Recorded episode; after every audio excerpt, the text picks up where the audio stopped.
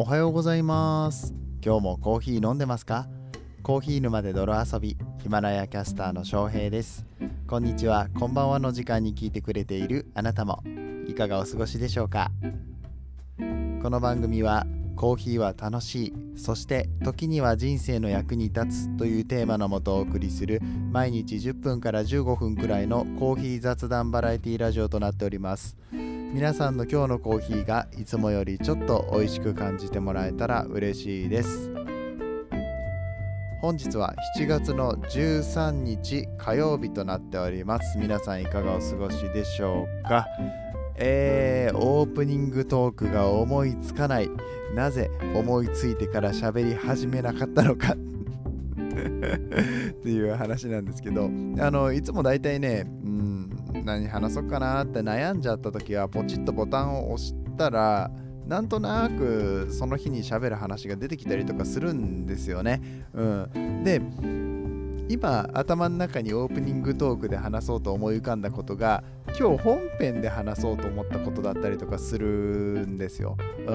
うん、だからあじゃあこれはちょっとオープニングトークで言っちゃうと本編でね、なんか中途半端な感じになっちゃうから本編まで撮っておこうと。オープニングトークはまた別の話をしようって思って、うん、それをやめようっていうことを考えてるうちに最初のあのおはようございますからの下りが終わってしまい、うん、何を話そうかなっていうことがわからなくなったので、わからなくなったよということをそのままお伝えするという謎のオープニングトークを 今日はお届けする形となってしまいました。なんなんこれ？これこれこれ聞いてみんな何が楽しい？ねはいあそんな感じで あの今日もやっていきたいと思います。大丈夫かこれ？ね、まあ、本編の方はちゃんとネタがあるっていうことでね、うん、あのお楽しみいただければなと思いますけれども今日はレモンコーヒーの話をしたいと思います。最近話題ですね、えー、ちょいちょい見かけるようになりましたレモンコーヒーなんですけれども美味しいのって。これどうなんっていうところ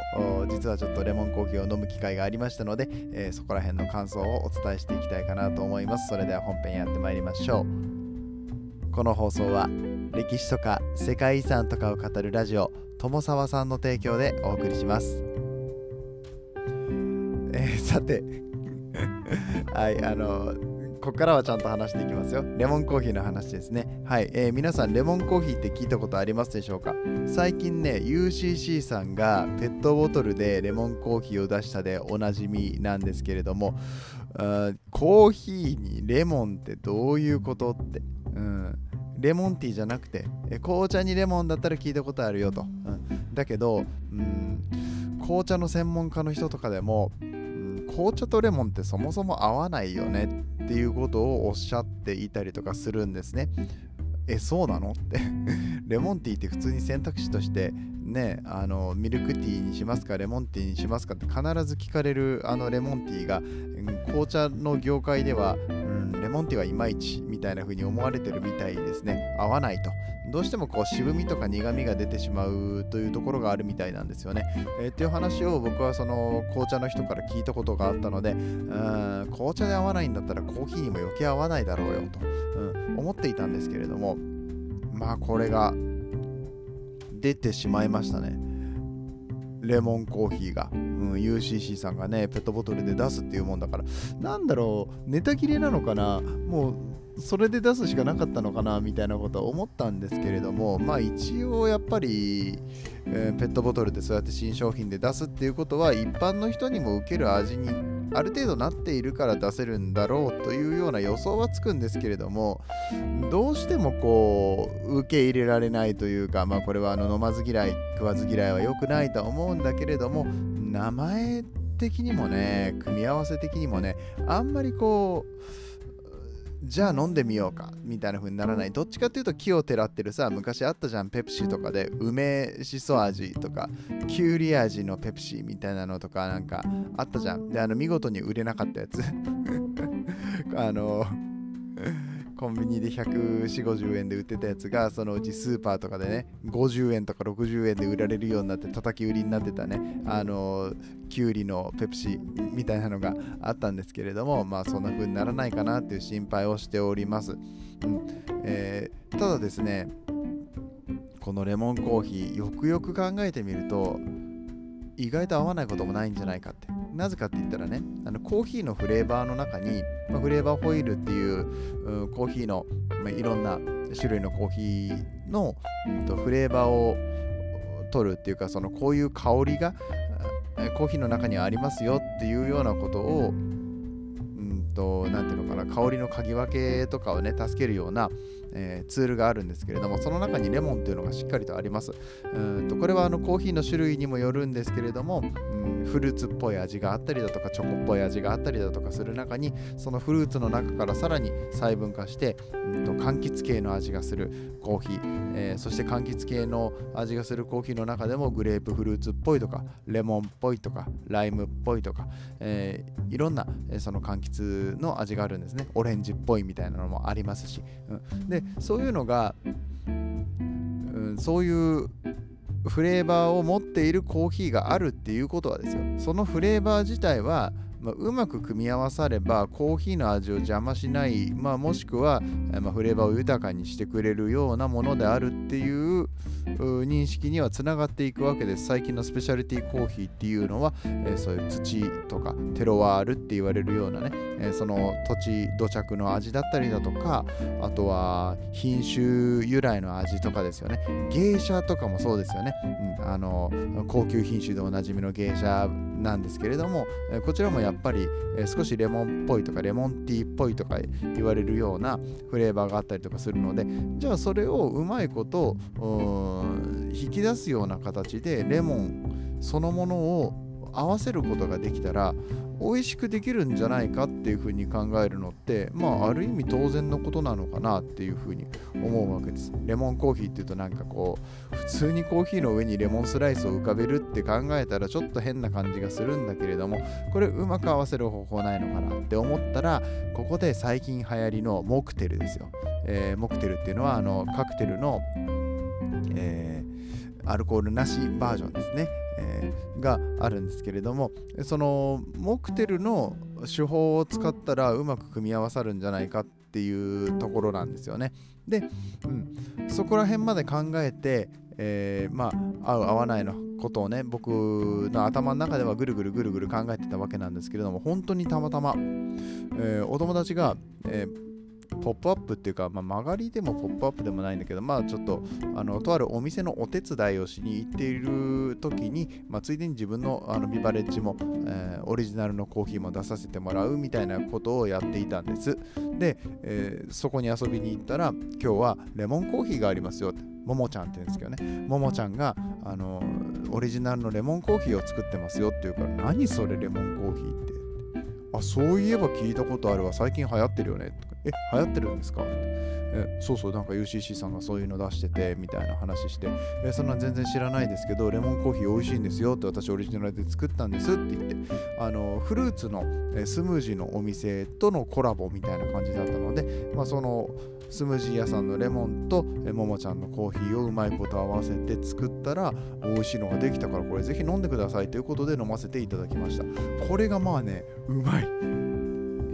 まあ、見事にうまい、まあ、うまいから今日紹介してるんだけれどもあの砂糖というかレモンシロップなんです、うん、あの国産のレモンね、オーガニックのレモンを使っていてすごく優しい感じの味の、うん、レモンシロップなんですけれどもこのレモンシロップとエチオピアの朝入りのウォッシュドのコーヒー、まあ、エチオピアのコーヒーっていうのもやはり柑橘系の味がねもともと入っているので、うん、あのこれがマッチするんだなものすごく、うん、であのすごく自然なんですよね。この甘みがプラスさせてされて飲みやすい。あこれあのちなみにアイスのドリンクなんですけれども甘みがプラスされてなんかこう夏の暑い日とかねレモネード的な感じで飲める、えー、プラスこのコーヒーのすっきりさみたいなのがあってでエチオピアのこの朝入りのコーヒーのすっきりさ、えー、そして、え、ここにレモンのフレーバーが乗っかってくるみたいなところが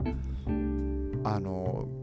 完全にもう一つの飲み物になってて、まあ、マリアージュっていうマリアージュとはまた違うのかな言い方が変わってくるのかもしれないんですけれどももう一つの飲み物にちゃんとなってるんです。完成されてるんです。これ僕びっくりしました。ね、えー、こんな美味しいレモンコーヒーが450円で飲めていいんですか？みたいな感じの、うん、普通のコーヒーでも450円するのにさレモンシロップ入れて450円でいいんですか？って思ったんだけれども、うん、あのまあ、もうちょっと取ってもいいよね、さすがに。650円ぐらい僕は払ってもよかったんじゃないかって思ったんだけども、うん、あのそういう感じであのレモンコーヒーをいただいてくることができて、僕はもう非常に満足です、今日は。うんあのでこれから夏の暑い日にレモンコーヒーをもしスペシャルティーコーヒーだとか味の信頼できるコーヒー屋さんとか、えー、まあ、もしくは他のレストランとかねカフェとかで発見したら一度でいいので一回飲んでみてください。であの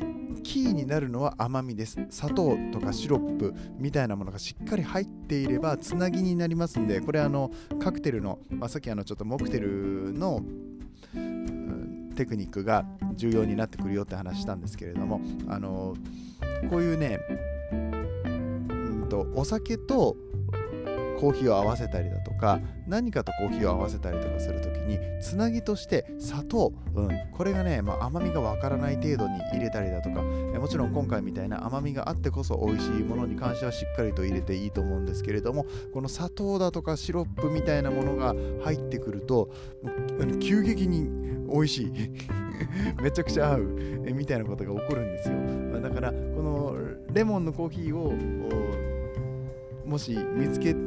たのであればもう一回飲んでみてほしいのとあの飲む前にもしちょっとうんこれ本当に美味しいのかなっていう風に疑問に思われる方とかいらっしゃったらぜひこれ甘いですか？とか言って聞いてみてください。であこれシロップだからちょっと甘いですね。甘み入ってますっていう風に言われたらあのちょっと安心して飲んでもいいのかなって思います。逆にあのよくでも本当にあのコーヒーにレモンスライス浮かべただけでって言ったらちょっとそれはさすがに合わないんじゃないかなって僕は思うんですけどね。うん。でもさ、よくよく考えたら、そういうシトラス系のものって、あの、僕ね、あれが好きなんですよ。あの、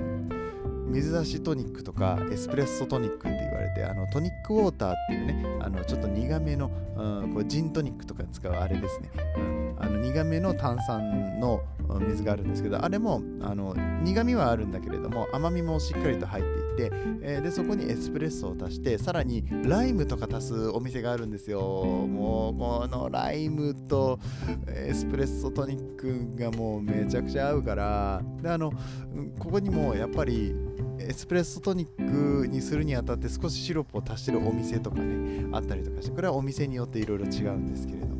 うん、だから柑橘とコーヒー自体は決して合わないことはないんだけれども、えー、このシロップだったりとか甘みっていう部分をしっかりと足されていること、えー、ここの部分が重要になってくるんだよっていうことをしっかりと覚えておいていただいてレモンコーヒーは決してまずくないと。なのであのぜひ皆さんお試しください、えー、そしてこのレモンコーヒーに関しては絶対トニックウォーターとかソーダとかで割ったら美味しい、うん、もうあのレモンコーヒー今日飲んだレモンコーヒーマジでソーダにしたかったの、うん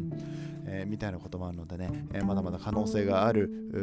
分野かなと思います、まあ、特にモクテルだとかカクテルだとか、えー、そういったところ今後どんどん増えてくると思いますので皆さんも注目していただけるといいかなと思います、え、といったところで今日のお話が面白かったよと思っていただけた方はぜひいいねボタンやコメントで応援をいただけると嬉しく思います。はい、えー、ということで本日火曜日の放送終わっていきたいと思いますけれども、うん。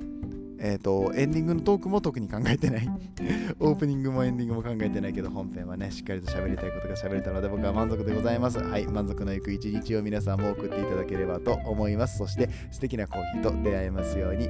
お相手はコーヒー沼の翔平でございました。また明日の朝お会いいたしましょう。次はどの声とつながりますか？引き続きヒマラヤでお楽しみください。